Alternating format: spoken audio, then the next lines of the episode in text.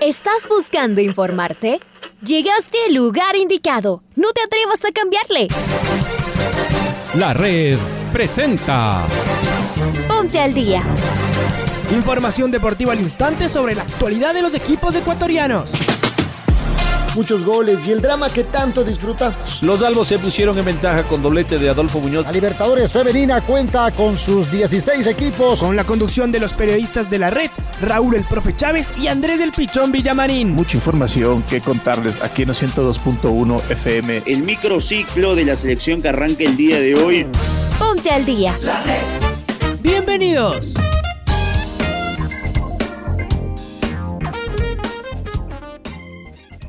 ¿Qué tal? Muy buenos días, buenos días, bienvenidos al Noticiero al Día a través de la red 102.1 FM. Aquí estamos ya iniciando esta audición deportiva. Buenos días, Raúl Chávez. Empezamos con los eh, titulares. Emelec perdió en Brasil contra Bragantino, partido de la Copa Sudamericana. ¿Qué tal, Pablo? Ahí estamos. ¿Qué tal, Pablo? Buenos días, amigos y amigas oyentes de los 102.1 FM de la red. Barcelona no pudo sumar en Bolivia. Independiente del Valle se estrelló contra un ordenado Palmeiras en el estadio de la Casa Blanca. Aucas sea lista para recibir a Melgar equipos ecuatorianos. Barcelona cayó en La Paz y además de darle vida al Distronges con la victoria del Santos sobre Boca, el grupo se apretó. Los canarios deben visitar al equipo argentino y cierran con Santos, que la siguiente fecha visitan La Paz. Boca recibe a los ecuatorianos y a los bolivianos. Todavía los toreros llevan la ventaja de tres puntos. A estas alturas, si no suman la bombonera, es posible que un empate en la última fecha no sea suficiente. En la Sudamericana, el Emelec también cayó, pero en Brasil, y su grupo también se complicó. Para los millonarios, las buenas noticias son que juega los dos partidos que le faltan de local.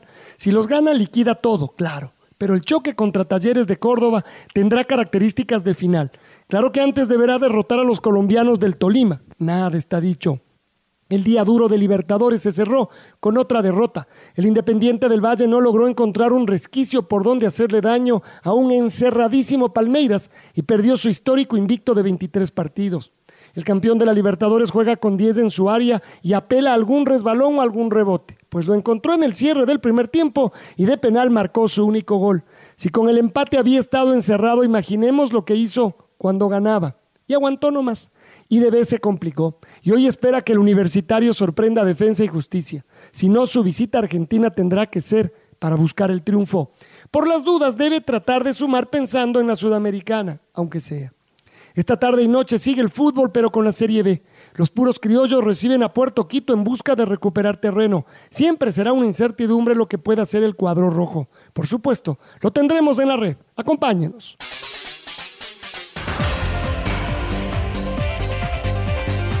Al menos 10 opciones claras de gol generó Red Bull Bragantino ante Meley por la cuarta fecha de la Copa Sudamericana en el grupo G y solo dos logró concretar.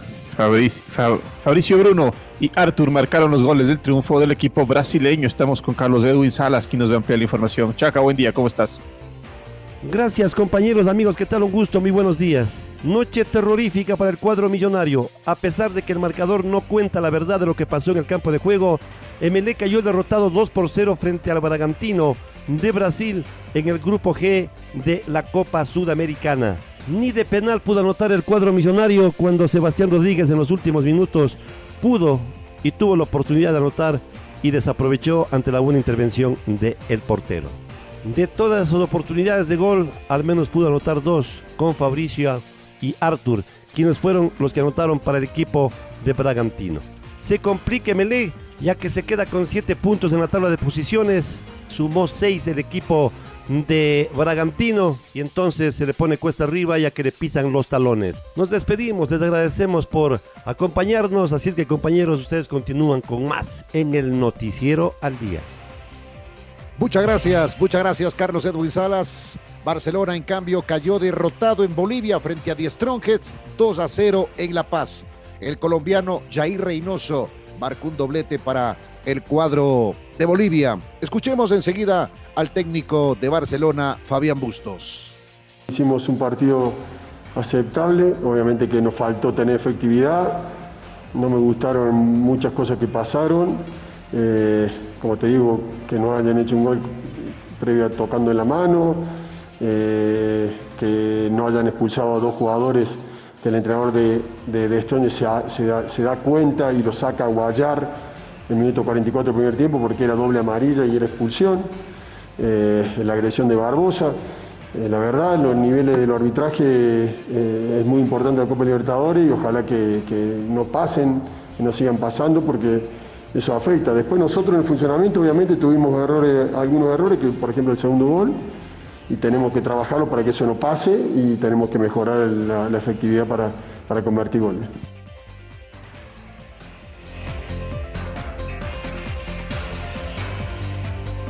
Es momento de escuchar al goleador de Barcelona, Carlos Garcés. Sí, buenas noches. Eh, bueno, pienso que, cuando se pierde somos responsables todos. Pienso que, que por ahí el primer tiempo no, no lo hicimos como, como lo habíamos planificado. Creo que ellos aprovecharon los errores puntuales que tuvimos, pero, pero bueno, pienso que, que al final de todo hicimos un gran partido eh, en una cancha muy complicada contra un gran rival y bueno, vamos tristes por, por, el resultado, pero sabemos que, que, estamos ahí arriba y tenemos mucho por dar todavía. Primero pensar en el domingo, hacer un gran partido y después eh, lo que es Boca. Sabemos que va a ser un calendario complicado, pero tenemos un, plantel amplio que, que, puede jugar a los torneos eh, a la par. Estamos en el noticiero al día Independiente del Valle cayó derrotado 1 a 0 frente a Palmeiras por la cuarta fecha de la fase de grupos de la Copa Libertadores de América. Rafael Veiga marcó de tiro penal a los 43 minutos el único gol del partido. La derrota frente al Verdao significó que Independiente del Valle complique sus aspiraciones de clasificar a la siguiente fase de la Copa Libertadores de América. En cuatro partidos solo ha sumado cuatro unidades y además significó la pérdida del invicto del conjunto del Valle jugando de local en la Libertadores. Escuchemos enseguida a Juan Martínez, asistente técnico del Independiente del Valle.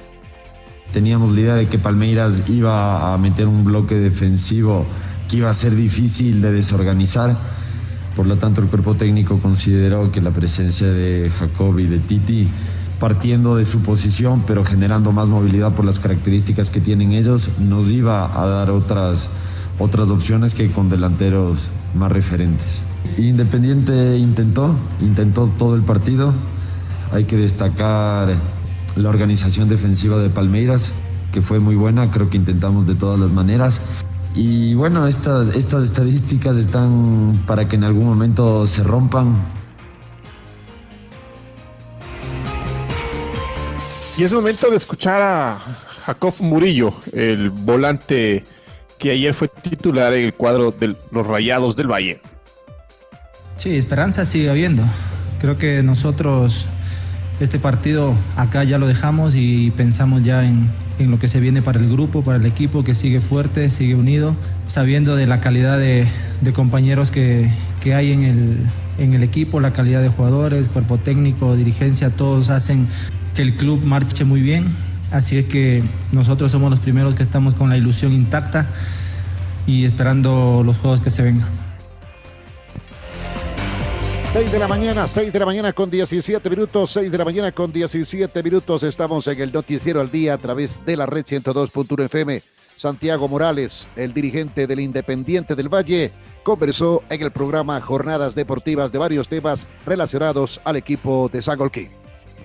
Eh, tengo entendido que el día de hoy existe un, directorio de la Liga Pro en la que van a tomar la decisión.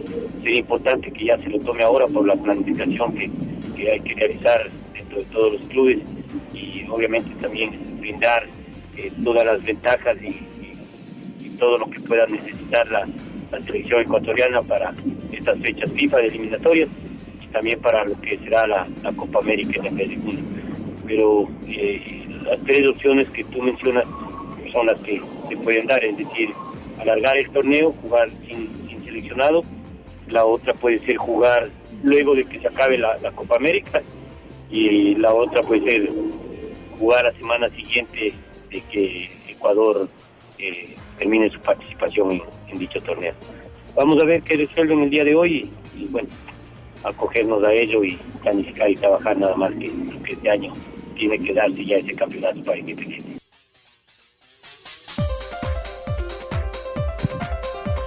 El, el, Nacional recibe hoy a las 19 horas Atlético Santo Domingo en el Estadio Olímpico Atahualpa por la octava fecha de la Serie B. Escuchemos al capitán César Benalcázar, el preparador físico del cuadro criollo, que nos cuenta cómo llega su equipo como te dije en un momento, nosotros no podemos enfermarnos, no pueden, no pueden ser expulsados y no pueden ser lesionados. Todos estamos completos, con el cuchillo en los dientes y con mucha rabia de lo que sucedió en Gualaceo, en donde todo ya es de conocimiento público de que si tú te dictaminan un tiro penal y después de siete minutos eh, cambia la situación, no, no sé, no, no, no entiendo cómo es esto, pero bueno, nosotros lo que hacemos es seguir jugando y este miércoles se viene una seguidilla de partidos para nosotros en donde tenemos que sí o sí ganar todo. Son las 6 de la mañana, 6 de la mañana con 20 minutos, 6 de la mañana con 20 minutos. Sociedad Deportiva Aucas se encuentra entrenando con normalidad en el Estadio Gonzalo Pozo Ripalda. Este jueves el Aucas recibe a Melgar de Arequipa por la cuarta jornada de la Copa Sudamericana. El equipo de Héctor Vidoglio realiza trabajos de táctica y definición pensando en su rival. Nuestra compañera Maite Montalvo nos cuenta todos los detalles del pentacampeón de Pichincha, el Aucas.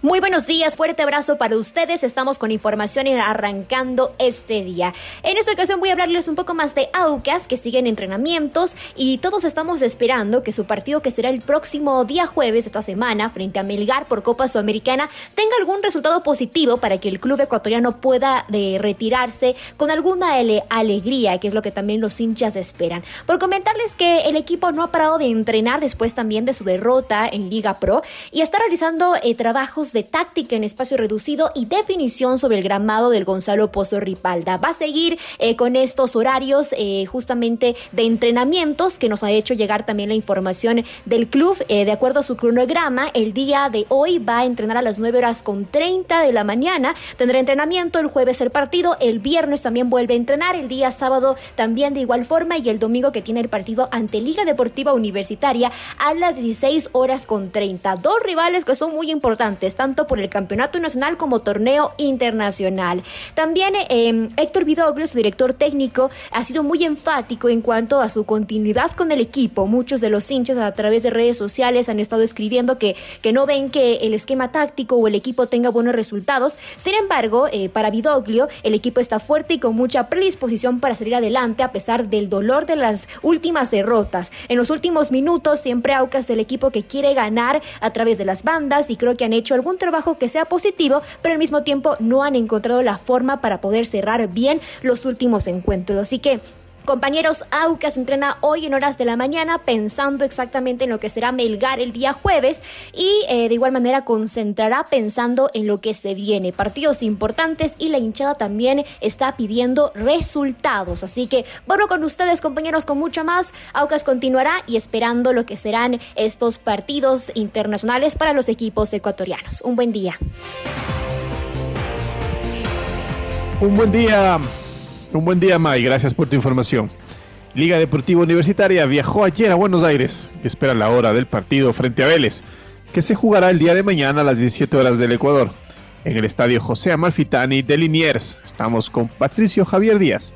Nos va a ampliar la información. Pato, buen día, ¿cómo estás?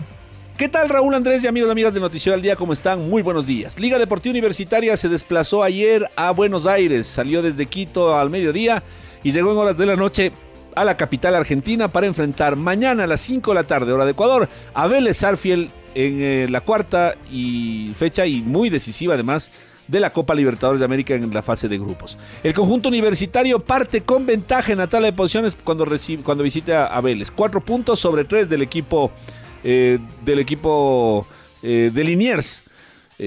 Ayer empataron Flamengo y Unión La Calera en un partido cuyo resultado mm, de alguna manera nos ha sorprendido. Eh, pero Flamengo de todas maneras está bastante más arriba que estos dos equipos que luchan por la segunda posición. Si mañana Liga no logra una victoria o al menos un empate, su situación para clasificar a octavos de final podría complicarse. Porque los dos equipos, tanto Vélez como Flamengo, enfrentan en distinto orden pero a Flamengo en Río de Janeiro y a Unión La Calera en condición de local. Ambos, eh, decíamos, Liga y Vélez.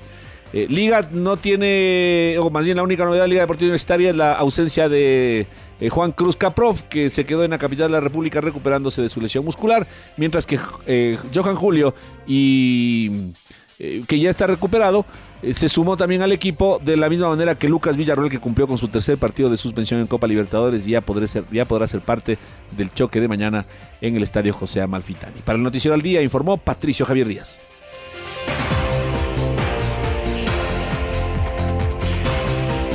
el noticiero al día a través de la red 102.1 FM.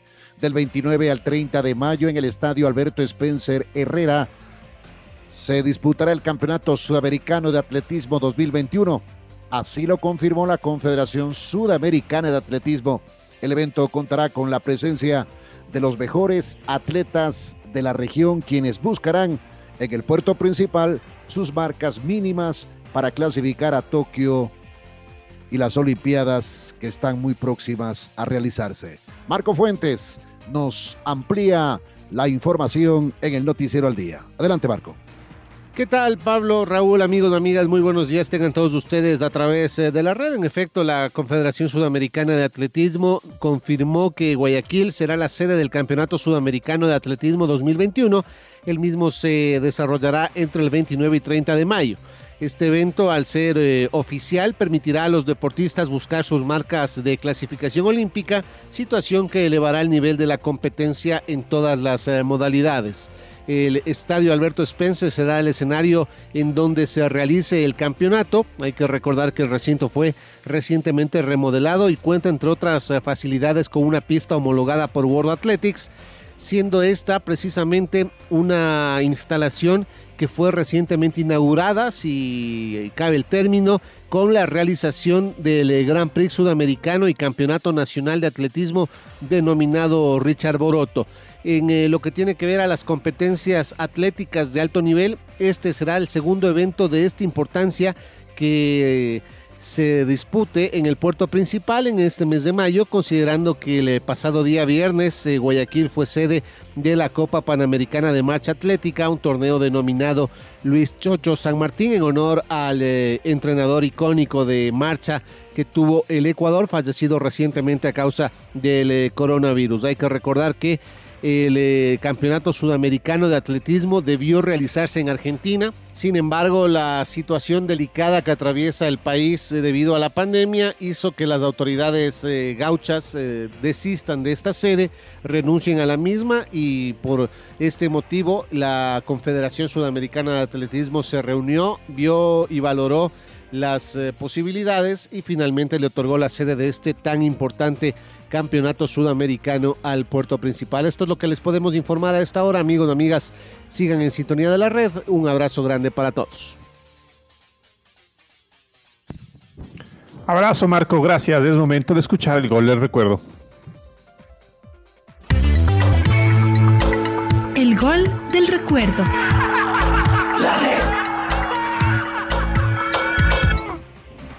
El 12 de mayo de 2018, el Club Deportivo Nacional visitó Independiente del Valle por la decimotercera fecha de la primera etapa en el Estadio Rumiñahui de Sangolquí. Los criollos se llevaron los tres puntos con este gol de Jorge Ordóñez, que le recordamos a continuación con los relatos de Carlos Edwin Salas. Allá va el Nacional, Villalba va a enfrentar a León, está en el área, Villalba se fue, el centro, gol, gol de Ordóñez,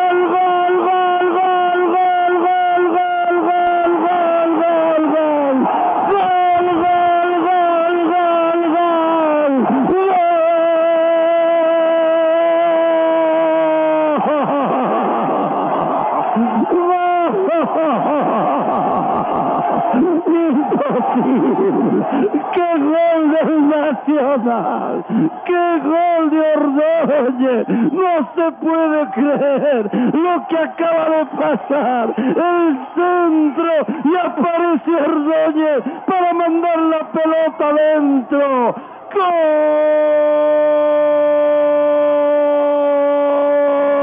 ¡Gol del Nacional! Exactamente, exactamente, señoras y señores, el gol del Nacional, el minuto 48 de este segundo tiempo. ¡Atención!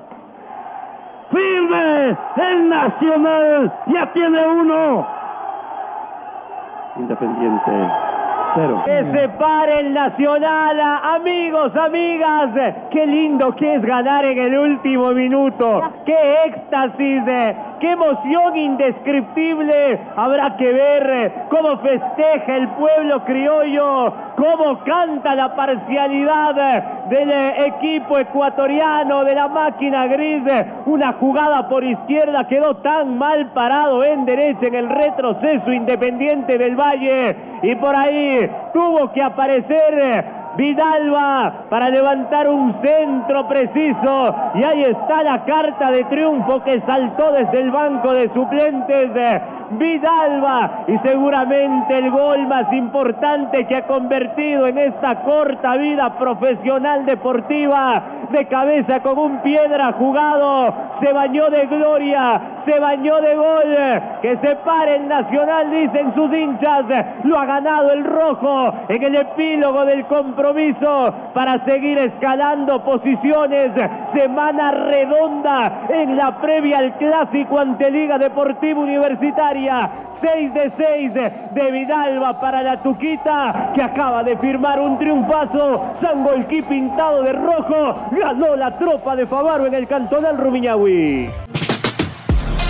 Ahora ya estás al día junto a nosotros. La red presentó Ponte al día. Informativo completo sobre la actualidad del fútbol que más nos gusta, en donde estés y a la hora que tú quieras. Quédate conectado con nosotros en las redes de la red. Síguenos como arroba la red Ecuador y no te pierdas los detalles del deporte minuto a minuto. Escúchanos en vivo en TuneIn y en los 102.1 FM en Quito. ¡Te esperamos!